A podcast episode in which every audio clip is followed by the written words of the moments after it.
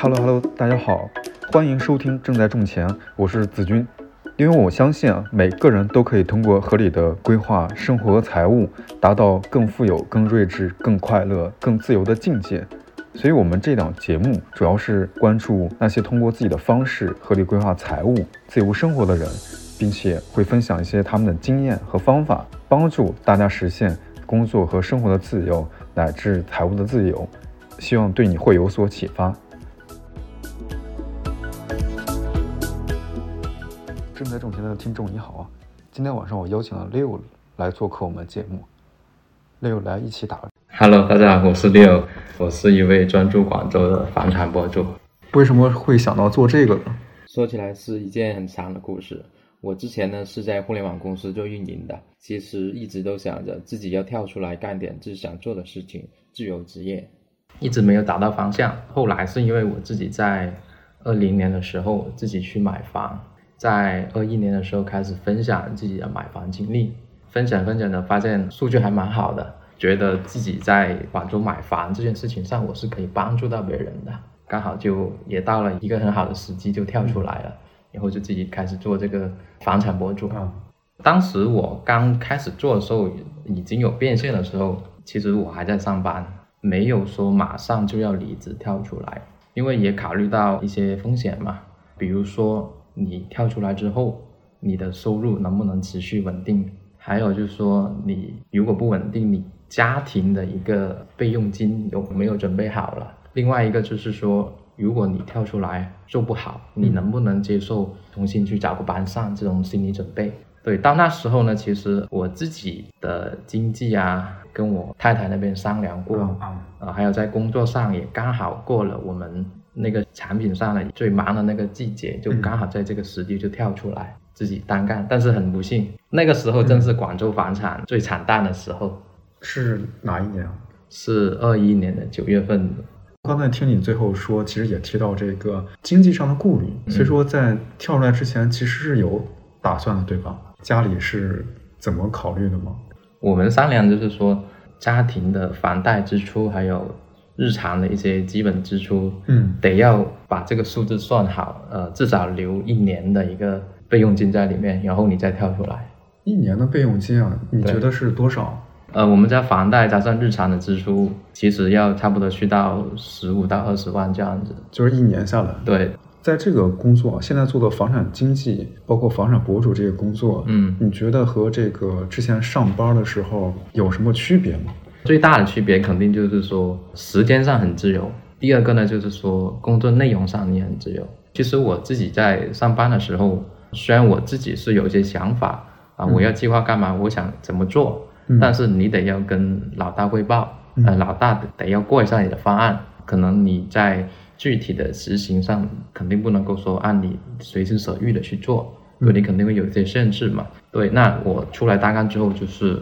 我想怎么做就怎么做，就相对来说会在这一块更自由。对于我来说是一个更放开一点点的动作去执行上。当然了，也可以更大程度的去偷懒，更大程度的去偷懒。我理解的其实是，其实我现在状态是每天都在工作，每天也都在迷你休假，因为已经没有了周末或者说休息日的概念。矫情点说啊，是因为工作本身给我们带来的不是痛苦，而是成就感和自主感，自然也就不需要刻意的休假或者说额外的消费来进行补偿。再矫情点说的话，就是现在这个是我们自己的事业，不是为别人工作。只是说，相比于工作日每天八小时，我现在会更喜欢这种匀速前进的美。每天有效工作四个小时，没有周五的那种要下班的兴奋。也没有周一那种上班如上班的感觉，因为五加二的工作制度啊，也许本身就是人为的工厂制的，人更自然的状态可能并不是这样的。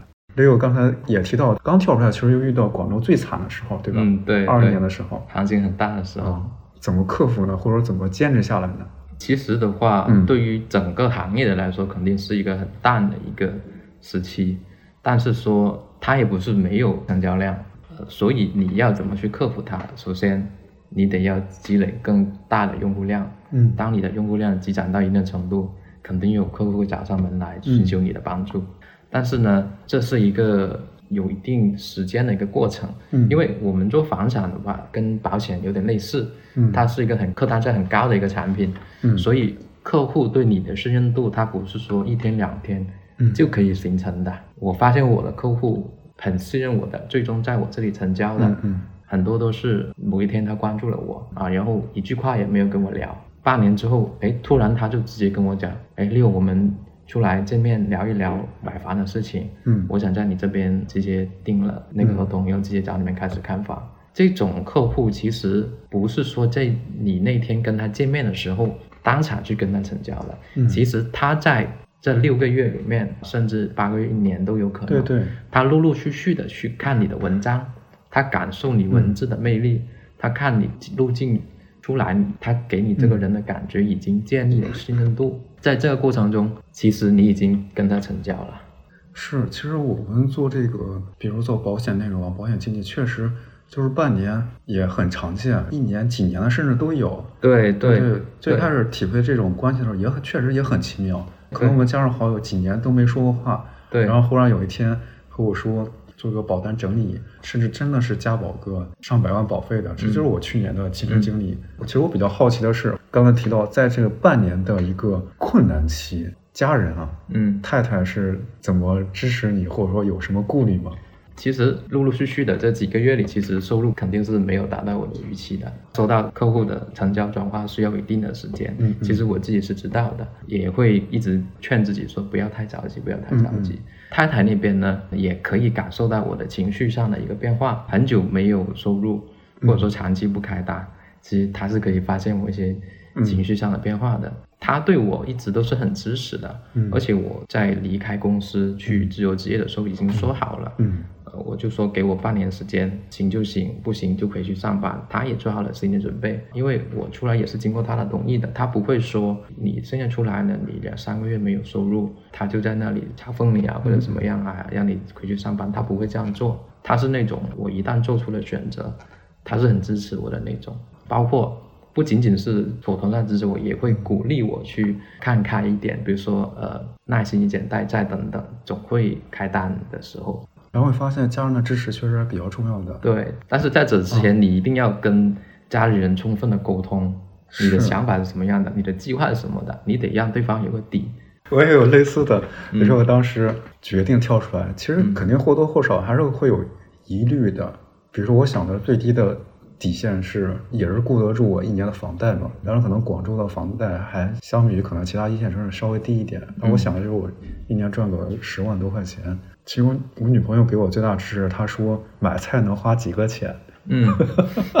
是，对吧？这句话我觉得特别算是给了我很大的一个支持吧。嗯因为你如果说信心的话，我们可能都有，嗯但是有时候家人的支持和认可还是非常重要的。对，因为你在这个过程中，你可能会不断的对自己产生自我怀疑，这个是很危险的一件事情。某些程度上，你是需要外人给你一些认可。所以说，在这个过程中，除了家人的，包括可能你创作的作品的，你会录制一些房产的那个带用户一起看的视频，对吧？对看盘的视频。对对，那我相信肯定也会收到很多用户的正反馈，然后进一步收到客户的交易上的正反馈。嗯当然那个可能会慢一点，但是这些正反馈确实比较重要，甚至说要比之前上班工作的时候来自于同事和领导的可能要更强烈一点。对，因为我们是直面客户嘛，他没有经过说，哎，你的领导、你的上司去对你进行认可，但是客户他会很直接的跟你讲，是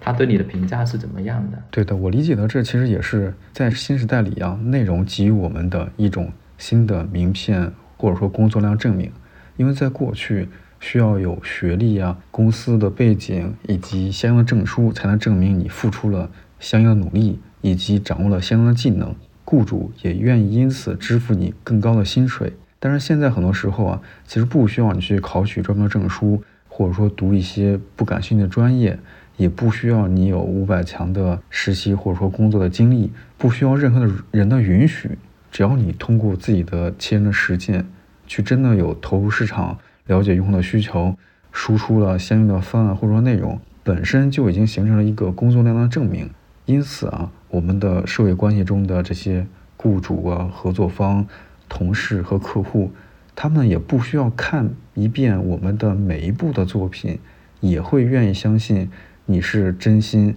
并且长期的投入在这个领域里面的。说到这里，其实我是觉得你输出的内容，不管是文章也好，呃，还是播客，还是视频也好，它其实是你的电子资产，它是可以持续产生复利的。所以的话，我们刚刚有聊到怎么去克服你刚刚跳出来做自由职业的低谷期，其实也想起了我也有一些技巧去克服它。比如说，有一段时间很不想输出、很不想写作的时候，我就会拉一下数据，就看一下平均下来，我每一篇文章可以供给我带来多少。收益啊啊，可能是几百，可能是几千都不一定。当我算出来这个数字之后，我就发现，哎，原来我写一篇文章是可以赚几千块钱的，那我这个动力就来了。我觉得这种技巧是可以对你持续的做输出是有帮助的，对，让你看得到一个实时的反馈嘛。我的理解就是，例如刚刚说的这个，自己把自己的工作努力量化的这个过程，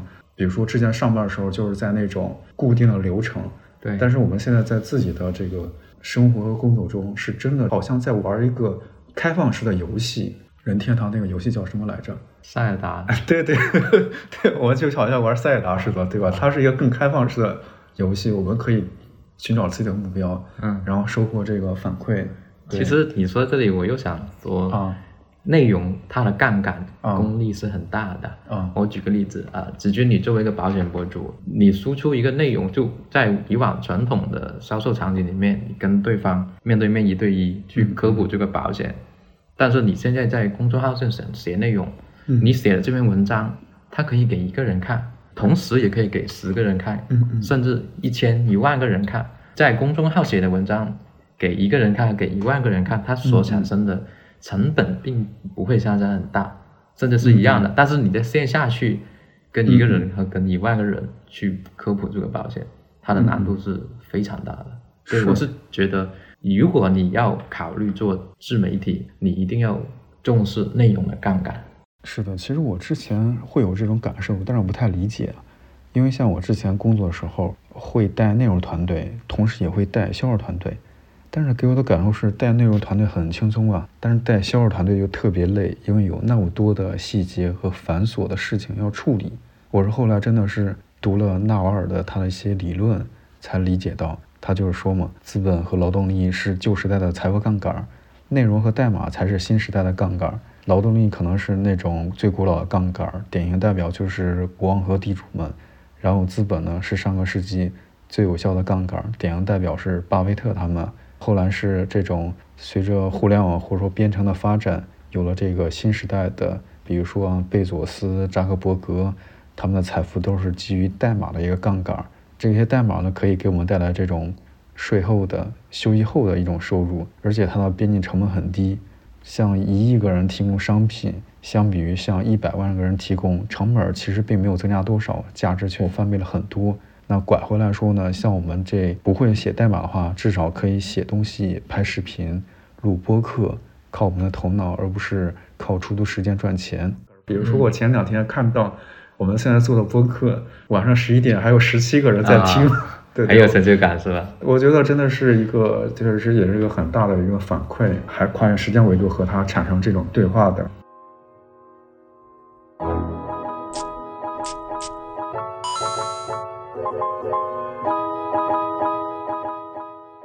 聊的比较多的，又围绕着做内容这一块聊的挺多的，嗯，然后回到就是令我跳出职场之后啊，嗯，那有没有这个令人特别激动的好事？其实大多数时候，在我的事业里面遇到一些特别高兴的事情，它不会是说你这个月赚了多少钱，这一单赚了多少钱，反而是来自我的客户给我的反馈。比如说，他们会感谢我们的团队给他们的一个支持，帮他们买到很喜欢的房子。另外的话，就说到最近一个，我是觉得很意外的一个，就是一个客户已经跟我买了房子，已经过了一两个月了，他突然就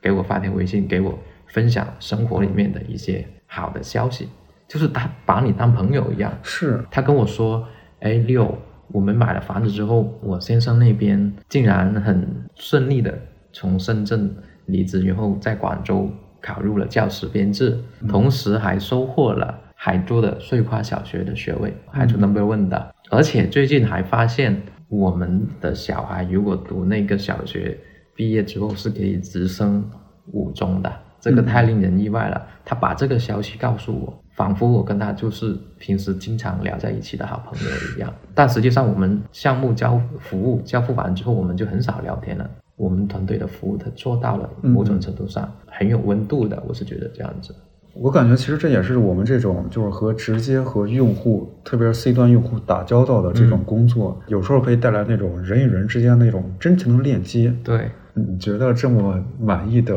工作是怎么做到的，或者说怎么？实现你来做的，因为可能有时候大家会觉得找到一份比较好的、不错的工作还是比较困难的。我自己到了二十八九这个年龄的时候，我就已经开始探索，去找一份自己喜欢干的，或者说擅长干的工作，获获得不错的收入，同时去实现工作的时间自由。因为我这考虑到，如果我三十岁以后或者三十五岁以后。肯定上有老下有小，就经常会因为家里的事情去请假。其实我是觉得挺难的，因为公司对你的要求也蛮高的。所以在我二十八九岁的时候，我已经开始去探索有哪些是我可以做的副业。如果副业做好了，我再把它变成我的主业。在做房产博主这份工作之前，我自己是经常去网上看不同的项目，嗯啊，比如说我加入过什么。国内比较出名的生财有术的这个嗯嗯知识星球，也看了很多项目，自己尝试过一些小项目，但是呢，最后都感觉不太适合我自己。对，是说我刚想说要不要给生态有术收点广告费呢，然后你发现都不适合自己，是吧？对对，其实我是觉得有很多项目肯定是可以赚到钱，但是它是短期的，会变化你风口而已。我是倾向于找到一份说它是可以做到老的。嗯，就没有退休日期的一份工作。到我后来发现我可以做房产博主的时候，其实是因为一种机遇吧。对我也不是说要故意的去寻找这份嗯工作这样子，它就是一个机遇。刚好我的写作能力是 OK 的，我也想写文章、写内容。对，然后就结合我的买房的经历去输出，并且获得了用户的反馈。嗯嗯，对，我觉得这有一定的机遇成分在里面。嗯呃，当然我后来复盘也是因为想得到说，如果其他人跟我一样，如果他没有这个文字输出的能力，或者说他不能够发现房产自媒体在现在这个市场里面可以有一定的发展空间的话，其实他是干不了这个事情的。你总得有一样优势。其实你刚刚说有好几个地方想问你啊，比如说考虑到家人需要照顾，然后请假的问题，嗯，你是之前有经历过吗？因为我感觉你的想的还是挺早的。我没有经历过，但是我看到我的同事经历过，看到同事经历过是吧？对对，他们已经有小孩了。其实有小孩的朋友肯定会有共鸣啊，嗯，因为小孩有可能会发烧感冒，也时不时的需要打疫苗。那可能自己的爸爸妈妈帮你带小孩的同时，可能他们自己又有一些慢性的疾病，嗯啊需要照顾，就反正各种各样的事情。三十多岁的时候找上你，就你不会是那种二十四五岁谁也催不了我的那种年纪，就是体会到这个时间地点自由的一个痛点。是我对这一点呢体会是这样的，我是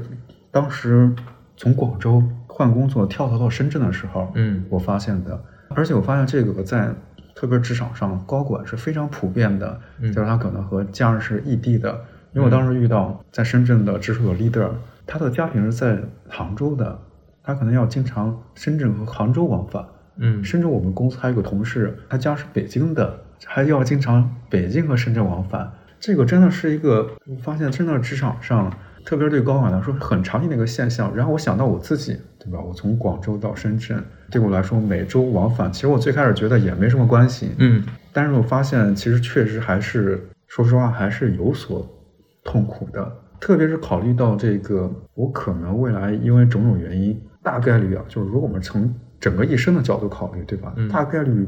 那我可能不会局限在深圳一个城市，嗯我可能还会回到广州，甚至说我还可能会去到其他城市，因为种种原因，对吧？那我还得重新开始，就像我从广州去深圳重新开始一样，重新搭建自己的团队，嗯重新积累自己的职场信用。然后我就想到，那我为什么不现在开始呢？我如果还说几年后，甚至说三十五岁之后，三十五岁这个重新开始，那我为什么不现在早点开始积累一个可以时间、地点自由，可以这个积累自己作品品牌和用户的一个事情？刚才也提到，其实还有个点我比较想问的、想了解，就是因为你提到在还尝试了很多副业的项目，对可以举个例子吗？比如说尝试哪些？呃，当时啊是二零年底、二零一一年初的时候，网上比较火的就是做那个知乎好物，其实就是在知乎上写文章带货。我是做了，但是呢，我做的时候已经很卷了，明白？对，，赚不到什么钱。这是稍微花过精力去研究的一个事情。嗯还有就是类似一些闲鱼无货源的去卖货的这件事情也嗯尝试过，但是我是觉得也不太适合我。对于普通的听众，对于大家来说，呃如果你们想要寻求一份自由职业的话，我觉得你们其实马上就可以开始嗯嗯去锻炼自己的能力。比如说，即使你现在是在职场上班，按部就班的上班，其实你可以反向的去薅老板的羊毛。呃，嗯你不要说老板给我五千块钱的工资，我就干五千块钱的活。我劝你千万不要这么想，你要想的就是说我能不能多干点活，但是是那种可以提升我能力的，去见识业务的其他环节它是怎么运作的这种能力。嗯对，因为如果你将来要自己出来自由职业的话，你肯定不是那种在公司里面打螺丝的这种角色的。你从前端的获客到获客之后的转化，成交之后的售后怎么去维护，后面怎么去跟客户维护平时的关系，这个每个环节其实你都要去熟悉，去打通自己的整个生意的闭环，这样子你就不用依赖于谁去完成这个生意的闭环。嗯嗯，对，我是觉得这个很重要。所以你在职场里面，你拿着一份固定的工资在那里打螺丝，千万不要绝望。你想的就是怎么样反向的薅老板的羊毛，嗯嗯让老板砸钱去培养你。你要用这种心态去对待工作，嗯我觉得反而是更利于你之后自己出来做自由职业的。就是其实老板也是拿来用的嘛，老板和公司其实也是我们可以实现各种积累复利的一个地方，比如说领导和同事和老板关系的一个复利的积累，嗯，包括这个技能的复利的积累。对，因为我其实之前看那个看了一些案例啊，发现很多创业者，包括我之前遇到的创业公司啊，发现他们其实是比如说合伙人之间，其实都是之前一块儿上班的，嗯对吧？都等于说都是上班工作认识的，而且这个关系是可以积累复利到你的下一份事业的，大家也可以一起做。对，所以说上次之前其实也有那个博士大夫他们问我复利，因为我经常提到这个团队的复利、作品的复利、嗯用户的复利，他问我从什么时候开始，其实我当时说也说的也是从上班那天，甚至说从上学的时候就已经开始了。嗯我现在我团队还有一些学弟学妹，嗯 对吧？其实发现学校的，包括上班的工作中，对吗？我其实我们也不是排斥上班或者职场，嗯。他他们更多时候其实只是一种形式。其实说到大家怎么去开始自己的自由职业或者说副业的时候，其实我觉得最怕的就是你只是在想，你没有去执行，没有去尝试。大家可以从最简单、最低门槛的摆个摊子这样去做起。我的意思不是说你以后就一定得要去做摆地摊这个生意，嗯它只是锻炼你一种做生意的思维。嗯比如说摆地摊里面有很大的学问，你摆地摊你卖什么产品，在哪里卖，进货的渠道是哪里，怎么样去进货，那让你成本价更低。你摆摊的时候，在在哪里摆，流量是最大的，几点钟出摊，几点钟收摊，这种都是大学问。如果竞争对手来的时候，你怎么制定策略，都是一个小小的生意里面就可以锻炼到你去做生意的一个思维。我是觉得可以尝试一下。所以我是觉得嗯每个人，如果你要真正的去执行了，做了一件事情，其实你已经胜过百分之九十的人了。嗯因为很多人就是在想而已。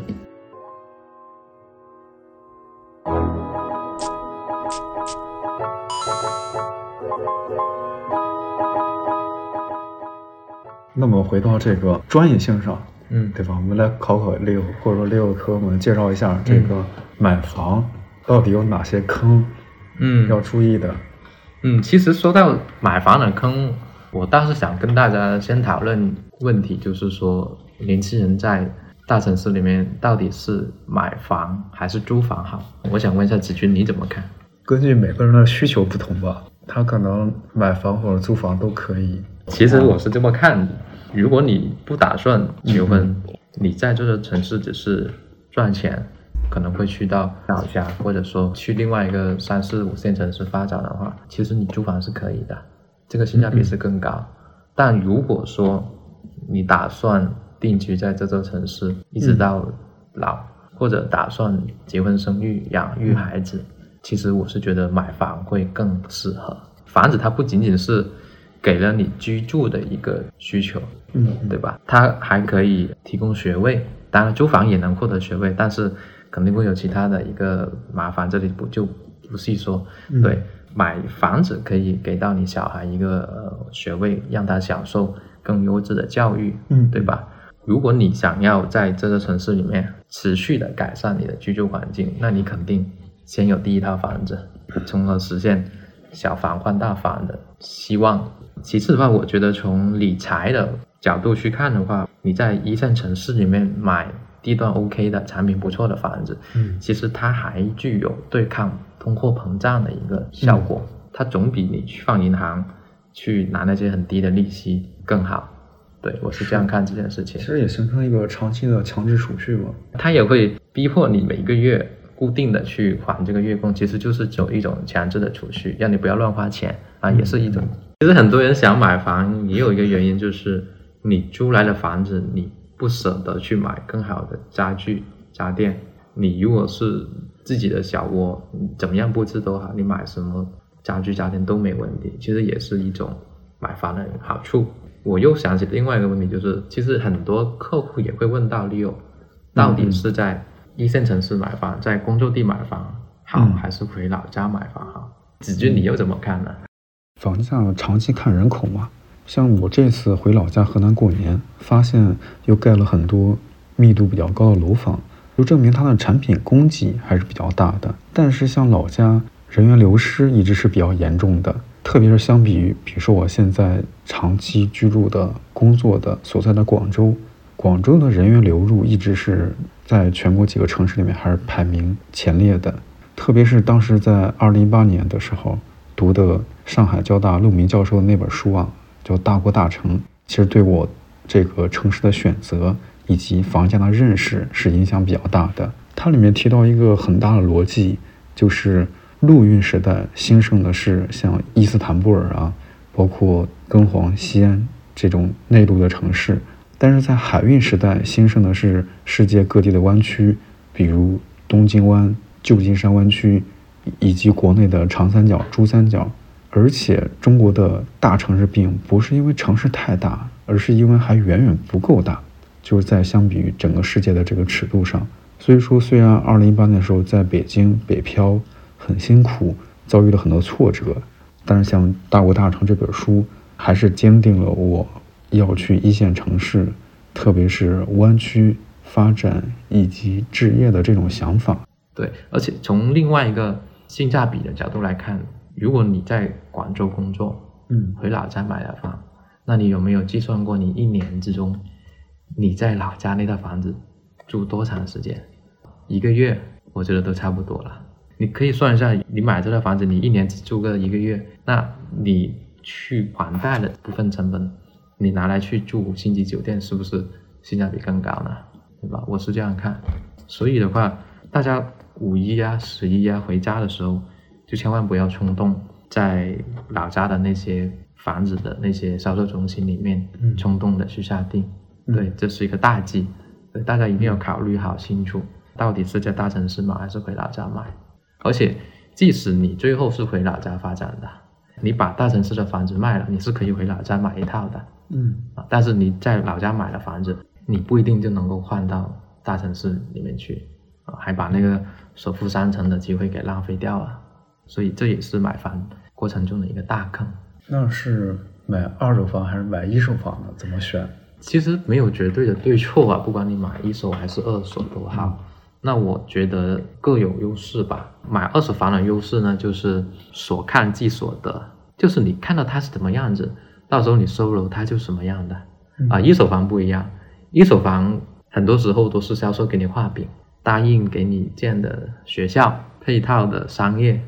到时候交楼的时候不一定都能够兑现。嗯，所以大家如果要买新房，一定要注意，尽量的买那些品牌比较好的，比如说什么万科啊、丽园越秀这种。还有个词是次新房，对，次新房的话呢，相对一手房来说，它可能踩雷的概率没那么大。如果你可以够得上次新房，当然选次新房会更好。其实聊回刚刚说的买二手还是一手，其实大多数情况下你买二手，相对来说你的工勤还有周边的配套都会更好，对吧？一手房可能同样的预算啊，你可能要去到比较偏远一点的地方。其实在我实际接触的客户里面，就发现其实现在的九五后甚至是零零后，嗯，他们是越来越不能接受市区的老破小的二手。反而他可以忍受稍微长一点时间的通勤时间去考虑，是远一点的新房或者次新房。对于年轻人来说是这样的，嗯，其实我之前也面临这个问题嘛，就是买市区的老破小还是郊区的远大新嘛。但是其实也没有对错，取决于你在人生中的哪个阶段。你是二十多岁的黄金时代，其实你买远大新没有问题。但是等你的小孩上小学了，你就会变得很焦虑。因为郊区的教育大概率是不如市区近市区一些的教育水平那么好的，到时候你也会焦虑，再加上你工作上的压力，也会倾向说，哎，我宁愿住市区老一点的房子，缩短通勤时间，获得更好的教育资源，他宁愿去忍受稍微老一点、楼龄稍微老一点的旧一些的房子，也是有这种真实的需求存在。是这个情况。其实我分享一个办法，因为我当时从北京来广州的嘛，嗯，当时在北京的时候，其实通勤一个小时很正常。我甚至有同事，比如说从燕郊到通州，啊，对吧？甚至说从海淀区到朝阳区，发现他们都要一个多小时，那一天至少花两三四个小时，甚至都有。对于我来说，所以我当时从北京来广州的时候，我觉得通勤一个小时可以接受。所以说我开始的时候，其实也看了一些很多相对偏远的远大新。不过后来其实一个很简单的办法，就是你多跑几次，看看能不能接受。嗯，因为如果说之后就是工作比较远的话，有然后住的比较远，工作在老市区内，之后是经历是每天天天这种通勤，而不是说看房的时候一次两次以为能接受。可以多试这几次，看看到底是不是真的能接受。特别是在那个早起上班，然后一身疲惫之后再下班回去，通勤会发现确实还是挺影响大家的一个生活质量吧。啊，你说的这个，我发现我有些客户是，如果他倾向于买某一个板块的房子，他们有尝试过直接租在那里一两个月，体验一下那边适不适合，事先租住体验。对对，客户是有这样操作过。对对，这个挺好的。然后其实还涉及到一个问题，就是关于资金的筹备，对吧？就比如说要不要借钱，怎么借钱？其实我可以分享一下我自己当时买房的一个想法吧。我跟我太太一开始商量着要买房的时候呢，心里面还是挺硬的，就想着说我一定要靠自己的储蓄去买房，嗯，不要跟朋友，不要跟爸妈借钱。但是发现，以我们自己的储蓄去买房的话，所能够达到的总价是很低的，我只能去。到，比如说广州去到增城那边去看，第一个我们是觉得太远了，而且我们能买的面积也很小，还是决定跟爸妈借钱，让爸妈支持一下。后来当然向朋友借钱也更顺其自然的一个事情了。对，其实也会承诺利息，对吧？爸妈那边我就没有给利息，嗯，但是我跟朋友借我会明确提出说一定要算利息，对，我是按年化五百分之五的。嗯嗯，对于要不要跟朋友借钱这个事情上。其实我一开始我也很排斥说别人跟我借钱怎么样怎么样，但是说当我自己有向别人借钱的时候，我思考过这个问题。嗯，首先像刚刚说的，我肯定要给利息。嗯，第二个，其实我想到，如果我跟一个朋友借钱，然后在约定的时间里面还给他了，反而这两我们的关系会因为借钱还钱这件事情变得更加牢固。对，是的。其实我毕业之后，我和大概有。至少有四五位同学都发生过这种金钱借贷的关系。嗯，然后当然也是会约定了这个利息啊之类的。我的体会确实是，当然除了有一个不太愉快之外，就是他可能承诺还钱，结果又没还，这个最后虽然钱要回来，但是很不愉快嘛。除了这一位，其他的百分之九十的我们的这个关系都会越来越融洽的。你不借钱的时候，两个人没啥事联系，对。对吧？而且是比如说对吧，每个月节日其实还会联系一下，像互相了解一下最近的情况，嗯。甚至说，比如说当我借钱给他，我是打心眼里他越来越有钱的，打心眼里祝福他，希望他越来越好，对对。而不会说像可能一些有时候大家可能会眼红啊、嫉妒啊，都是同学，嗯凭啥你这个不算大？但是对我们来说，可能有时候工刚工作，或者说这个，其实对他来说信任，对我的感受确实也是这个。发生金钱借贷的我们几个同学，其实反而会关系更好。联系更多，嗯对关系更好。而且，其实从逻辑上来说，如果双方都是可以值得信任的话，其实从逻辑上来说，我们等于说把本来给银行的钱交给同学之间资金融通来赚取了。所以说，和父母借钱，我想象的或者我理解的也是这个，就像前面说的，当我们从整个家庭的角度说，比如说一个有个一线城市的房票，从家庭的角度支持他，这个意思就是说，我们买房可能就不像刚才 Leo 说的，最开始想的就是我自己搞定嘛。其实他有时候确实不是自己一个人的事情，就像前面提到的，在外地打工的年轻人拥有当地的房票，可以参与到城市发展进程，享受到一些城市发展的红利，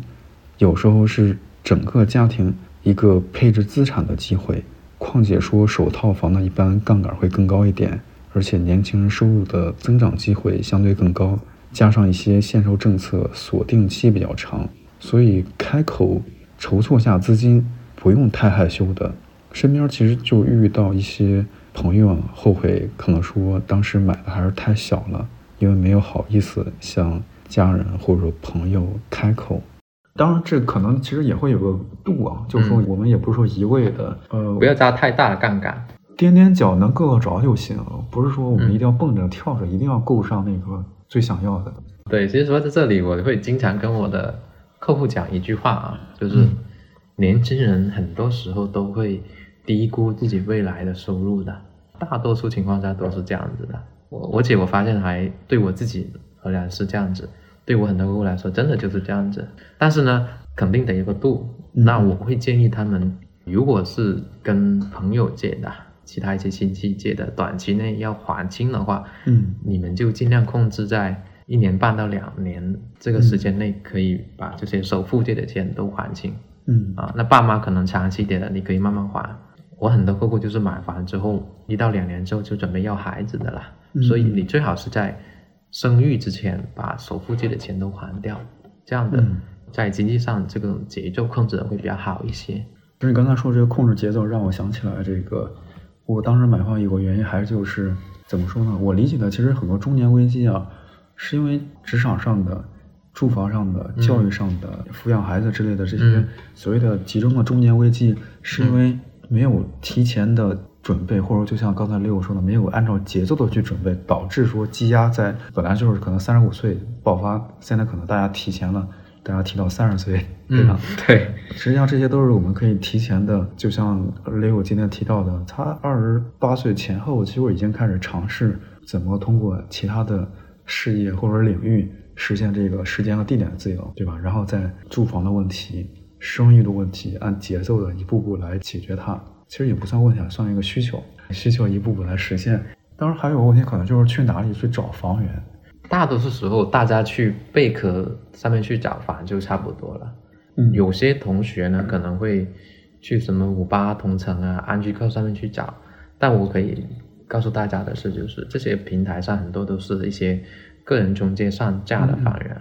很多时候你没办法去核实这套房是否存在啊，或者说这个价格是真的还是假的。嗯啊，传统中介里面最常用的一个套路就是，你在网上看到一套装修的很好，客厅还摆着花的，价格又很低的这种房子，以后你就很感兴趣，就联系那个中介去看房。嗯结果呢，你去到那里，中介就跟你讲，这套房子昨晚刚卖掉，我带你去看另外一套吧。嗯嗯啊，另外一套呢，就是那种装修一般般，然后价格也挂的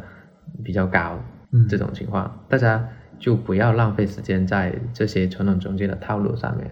那合同有哪些要注意的事项吗？注意的细节？签合同的时候呢，大家要注意的，我觉得首先一定要核实这份合同所涉及到的房产它具体的地址是否跟房产证一致，这个是一个很基本基本的常识，但是很多人会忽略掉。这个还有发生过不一致的吗？最近不是有新闻，就微博就搜我上过一个嘛，他去找中介买房，嗯结果最后中介告诉他你买错了，你买的是另外一套，也会发生这种事情。哦，就他可能他以为的买的这一套和嗯实际上买的那一套不一致。是，对，其实可能也不是说中介骗他或者怎么样的，是双方发生可能产生一些误解。对，也有可能是中介套路他，说不定。嗯所以的话，你首先签合同的时候，你首先要核对一下这套房子的房产跟合同里写的是不是一致。另外的话，在签合同之前，你得要对这套房产进行查册，你要看这套房子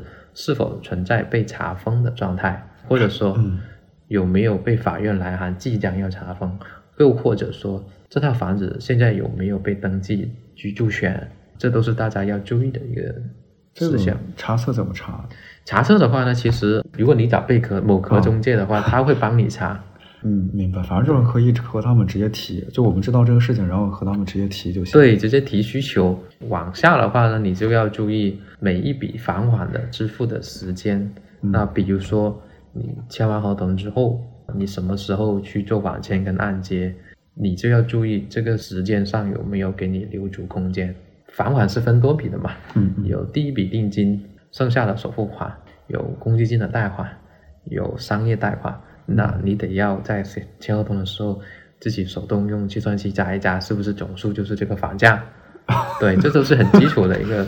但但是大家一定要会错吗？有时候。也有可能，因为合同你写好了，他就这样子，你就得履行了嘛。呃，除此之外呢，要注意就是房子本身它是否存在有没有白蚁隐患，嗯有没有发生漏水啊，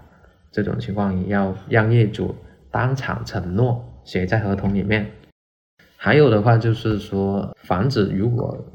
业主是有户口落在这里的，你们要在合同里面协商好什么时候把户口给迁走。嗯同时收取一笔户口迁出的保证金，一般我们是收五千块钱左右。等到业主把户口迁走了，拍个照把那个办理的回执一发给你，你再把那个五千块钱的保证金退给他，就确保他按时把户口迁走。另外的话呢，呃，我们在交楼的时候，肯定也会存在说物业费有没有交清，水电燃气有没有交清。所以的话，我们也建议在签合同的时候向业主收取一笔物业交割保证金，也是建议在三千到五千块钱左右。等到交楼当天，把那些水电、燃气、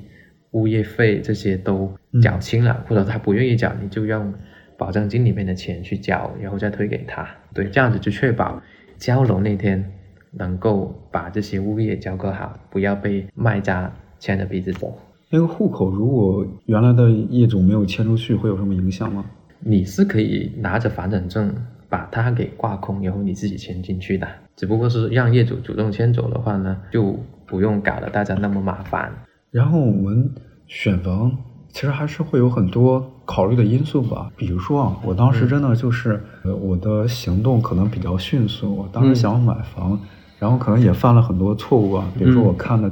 没几个盘吧，可能看了一两个盘，然后就下定金了嘛，买了一个自己觉得还不错的。当晚和家里沟通，他们就会说怎么买一个北向的，因为可能我们老家北方呢，基本上都是南北对流的，啊，对吧？但是可能在广东这边有很多这个其他朝向的，嗯但我之前可能都没有在意过。后来才发现有那么多讲究，比如邻居一些业主朋友开玩笑起的名字，顶楼的他起名叫做“仰望一片星海”，非顶楼不买；吸热层住户，然后买北向的邻居朋友起名啊、自嘲啊，就说北向喝西北风，衣服晒不干；毛毛怕没阳光，喝西北风又西晒。然后还有住二楼的起名叫接地气，住七楼的又叫只求比树高，还有个说执着于望游泳池，像这些望游泳池啊、望花园这些，我之前都没听说过。根据我的经验啊，我觉得对于刚需买房来讲的话呢，最重要的还是两个因素，一个是交通，一个是教育，这个是很多都放在最前面的两个因素。提到交通的话呢，我建议大家就优先考虑进地铁的，尽量控制在房子步行到地铁口在十五分钟内。教育的话，尽量在四一级以上，或者说看得到这个小区里面的业主他的圈层的素质是比较高，那也可以，因为生源其实也是很重要的，你就决定了你的学习氛围是怎么样的。那除了交通跟教育之外呢，我想分享的就是说房子的楼层、朝向这些更细的，我也可以继续说一说。嗯，那楼层方面，其实可能很多人都知道啊，天地楼层。不能选，因为顶楼它可能会漏水，低楼层就或者一楼、二楼可能会有蚊虫啊，或者光线不够啊这种，嗯，或者说反水都有。那我建议啊，如果预算够可以的话，尽量选中高楼层，中高楼层的采光会更好一些，嗯嗯，蚊子也会少一些。对于朝向来讲呢，能买南向肯定是最好的，但是。很多时候刚需的预算有限，没办法买到南向的房子，因为很多时候南向都是留给大户型的嘛，三房或者四房这种大户型。北向是不是就不能买呢？其实我不觉得北向就不能住人。其实，在广州嗯嗯这种天气的嗯嗯环境里面，我是觉得北向问题也不大。如果你冬天觉得冷，你可以关关上那个阳台的窗，嗯，也没问题。但是说，如果你就喜欢早上阳光直射进来。那北向可能就没法实现了。朝向我觉得可以往后靠一靠，放在交通跟教育后面。还有的话就是说，对于房子本身周边的配套，我觉得还是也蛮重要的。嗯，就比如说你可能周末想出去看个电影啊，约朋友吃个饭啊，那最近最好就有那种综合购物的商场啊。另外就是你平时加班回来你不想做饭了啊，你点个外卖，二三十分钟就可以送得到的，这种周边的配套它就很方便。是。对，就这个烟火气，有时候对我们的幸福感其实影响还是挺大的。其实我后来就是因为这些烟火气，因为一些交通的便利，其实我选择相对来说算是老破小。其实为什么使我接受呢？其实我后来还了解一个，我觉得其实还有两个因素比较重要，一个就是它本身是有电梯井的，因为我还看过那种本来没有电梯，后来加装在外面加装。对对。这个不是说加装不好，但是它可能会有所影响，比如采光之类的。体会到的是那个，其实有电梯井啊，它其实老一点没关系，它可以换的，对吧？比如说我后来买了这个一一些总体的预算，经过排序嘛，那至少它的电梯是因为是刚换的，真的是给我的体验是好很多。如果说同预算的一些情况下，有些因素还是比较重要嘛，包括刚才提到的小区的绿化，就是花园管理。你发现我还挺有适合做房产的潜力的。其实花园管理 其实对刚需来说很重要的。嗯，比如说，当你有了孩子，你想带他去小区里面逛一逛，那如果你买的是单体楼或者那种老破小、没什么绿化的，很不适合遛娃，因为开放管理也不安全，就可能出门就是大街了。第二个，你没有那些绿化，看一看小孩也会很无聊。他是需要活动空间的。另外呢，就是户型的选择上面。一般来说，大家都会乐意选那些厅直出阳台的，嗯啊，就不要那种以前港式的那种设计，什么房出阳台这种，嗯，呃，还有各种尖角啊这种，就大家尽量不要选。现在应该这种也比较少吧？新一些楼盘就很少，但是在两千年前后的还是挺多这种户型的，特别是以恒大在广州来说，就以恒大金碧的这几个小区来说，就挺多的。如果说二手房啊，谈价位有什么技巧吗？我们想要成交一套房子，其实很多时候大家是希望说尽量贴近市场价，甚至是更低的，嗯嗯，对吧？那你要谈价，首先你得知道你这套房子真实的市场价在什么范围。那怎么去参考呢？相对来说，大家其实是可以参考某壳平台的那些历史成交的数据，嗯嗯啊，但是你得看。你这套房子那套成交记录的房子，他们的朝向是不是一样的？楼层是不是相近的？都是中楼层或者都是高楼层还是低楼层？对，还有面积大小，呃，还有它的单价，你这样综合的去对比一下，然后去再去评估你想买这套房子，它的市场价大概在什么范围？在这个基础上，你才。开始去想我给业主报什么价格比较合适。比如说这套房子真实的市场价，它就是在二百九十万到三百万之间。嗯，OK，这些业主他挂的是三百一十五万，你想成交在二百九到三百万之间的话，可能你去报价的时候得要往二八五甚至更低二八零这样去报，业主肯定不会答应嘛。嗯，就一下子就答应你这个报价，所以你得给自己留出空间，那你就要把控这个节奏了。谈价的这种技巧，其实对于很多买房的小白来说，他们是不熟悉的。大多数时候，我们都是直接帮我们的客户谈到价以后直接出来签，但是也有出现过，就是业主的报价就是三百零二，不能再少了，然后客户这边只愿意出到三百万，就差两万了，我们就会约出来，大家在谈判桌上再谈。通常来讲，就建议大家，呃，作为买家的跟业主谈价的时候，尽量诉一诉苦啊，自己作为一个刚需，首付也是跟家里人、跟朋友借的，不容易。同时呢，又确实很喜欢你们家这套房子，对大家一定要注意啊，嗯好的价格它一定是在友好的氛围下才能谈到的，就不要跟卖家硬。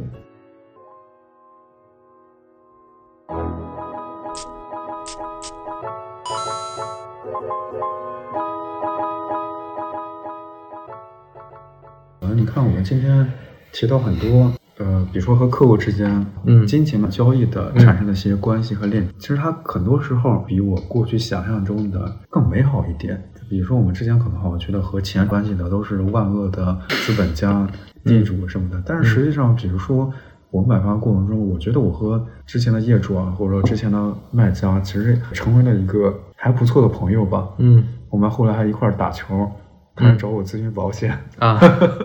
对吧？也会产生其他链接。然后那个装修，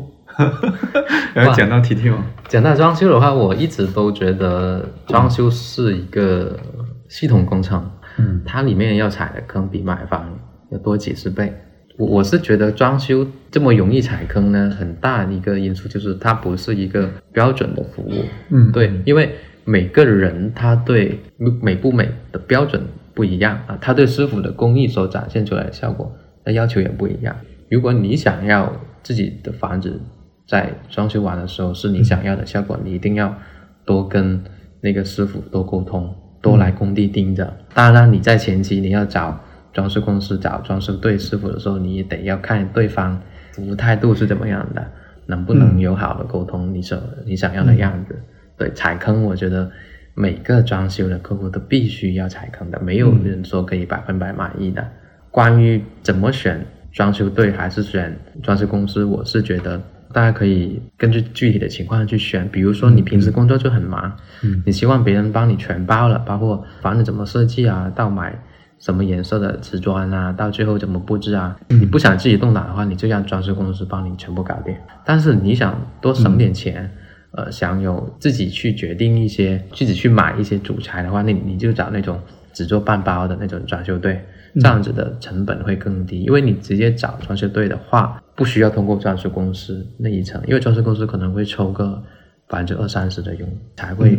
分包给装修队。那你直接找装修队，你就再省一些钱。嗯嗯啊，半包呢，就是意味着看得到的材料你就自己去买，比如说门啊、瓷砖啊、灯啊这些。嗯嗯那看不到的水泥、沙这些，就可以让装修队去帮你搞定。嗯所以大家可以根据具体的情况去选，到底是办装修队的半包好，还是装修公司的全包好。那具体到装修里面，房子怎么设计啊，空间怎么设计啊，门怎么挑啊，柜子选什么材料啊，选什么板材呀、卫生间要不要做干湿分离啊，这种我觉得聊起来太多太多了。嗯嗯但我推荐大家可以多上知乎搜一搜装修方面的文章嗯嗯分享，可相信大家一定有很好的收获。是我听上来感觉就是这个装修这个非标准化的市场，它存在一个省时省心省钱的一个不可能三角。嗯，对，就是如果我想省钱的话，我可我就不可能省时省心，我要操心，我要花时间。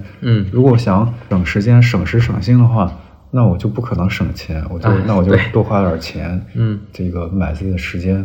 结合我们的正在挣钱的财务自由的提前退休的一个主题啊，就问一下，了解一下六本身是怎么看待财务自由和提前退休的？之前肯定像跟大家一样啊都会向往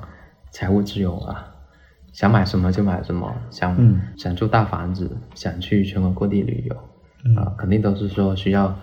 财务自由才能够办得到嘛。但是自从我工作自由之后，我就发现了，其实很多时候并不需要你财务自由，你也可以享受到一种自由的状态。是，我怎么看财务自由呢？我是觉得，如果我真的有一天钱多的花不完，嗯。可能我烦恼的是我怎么去花钱的一件事情，嗯。反而我更想拥有一种状态是说，我有在发挥我自己的价值，我有一件我想做的一件事情，嗯我在忙，嗯。对我是那种没有事情在做的一种状态，我是很颓废、很堕落的一个状态的，我找不到自己人生的目标这样子，嗯我更倾向于我有我自己的事业，我有嗯平时要干的事情，这样嗯。让我的生活更充满一些。我希望是这种状态。其实我觉得还是在于一个对财务自由的不同的一个理解。像我们就是像我们过去就总觉得财务自由好像就一定是我多么多么有钱，我想买什么买什么。嗯，我想买豪车买豪车，想买游艇买游艇，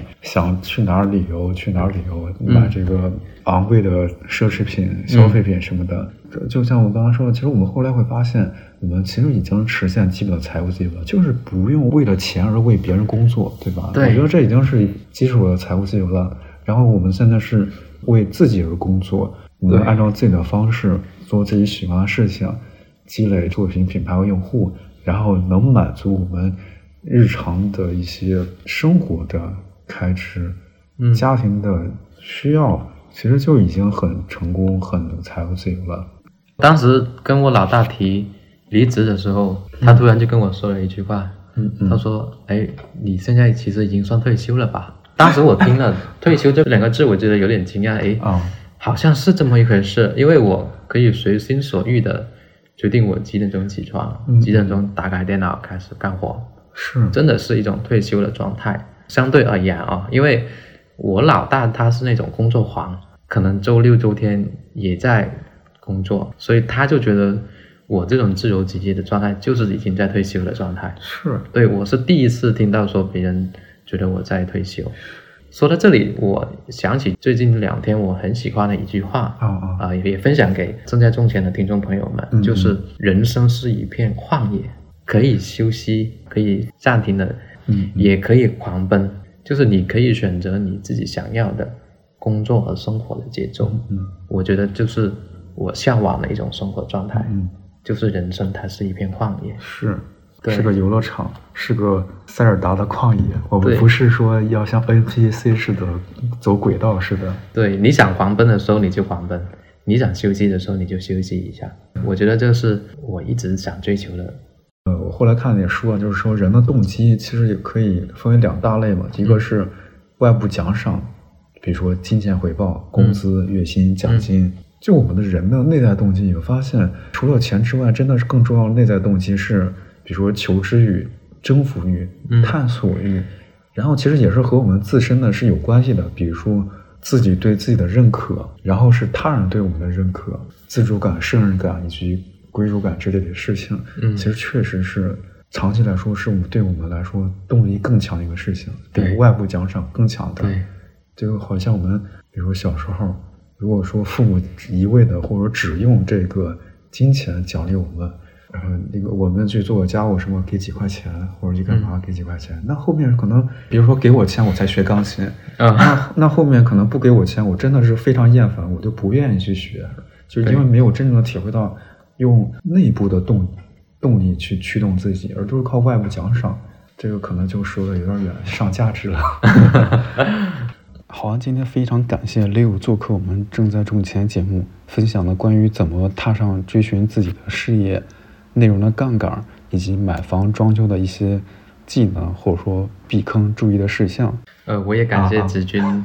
给了我第一次录制播客的一个机会。有一次我在极客上面去刷，就刷到子君的内容，哎，就觉得虽然是个保险博主，他但是他嗯讲的东西还蛮特别，蛮让我有共鸣的。对，嗯嗯，真的是很有共鸣，我才谢谢。想着说要去关注他的公众号，去加他的微信。其实我是带着动机来的，我是希望跟子君可以发生链接。我也是很看好保险经纪人这个赛道，嗯嗯，但是更多的我是在子君的文字里面，嗯嗯，我是看到了我自己身上的某些东西在，嗯嗯，我觉得我们是同类人，所以我才主动的去认识子君，是，并且有了今天这么一个。录制播客的一个机会，是是，也感谢子君。对，其实都非常感谢内容这个形式，不然我们可能就没有办法相遇，没有办法产生其他的合作和链接。商业互夸一下，我也是看了 Leo 的内容，觉 得做房产的还是比较详细并且真诚的，因为你分享其实都是真实案例。对对，你的账号名称也可以分享。欢迎大家关注我的微信公众号 Leo 的彩盘笔记，包括在 B 站也有，对吧？B 站也有，小红书也有。谢谢六，好，谢谢。正在种钱已上线小宇宙、喜马拉雅、网易云音乐、苹果播客，感谢您的收听，我们下期再见，拜拜。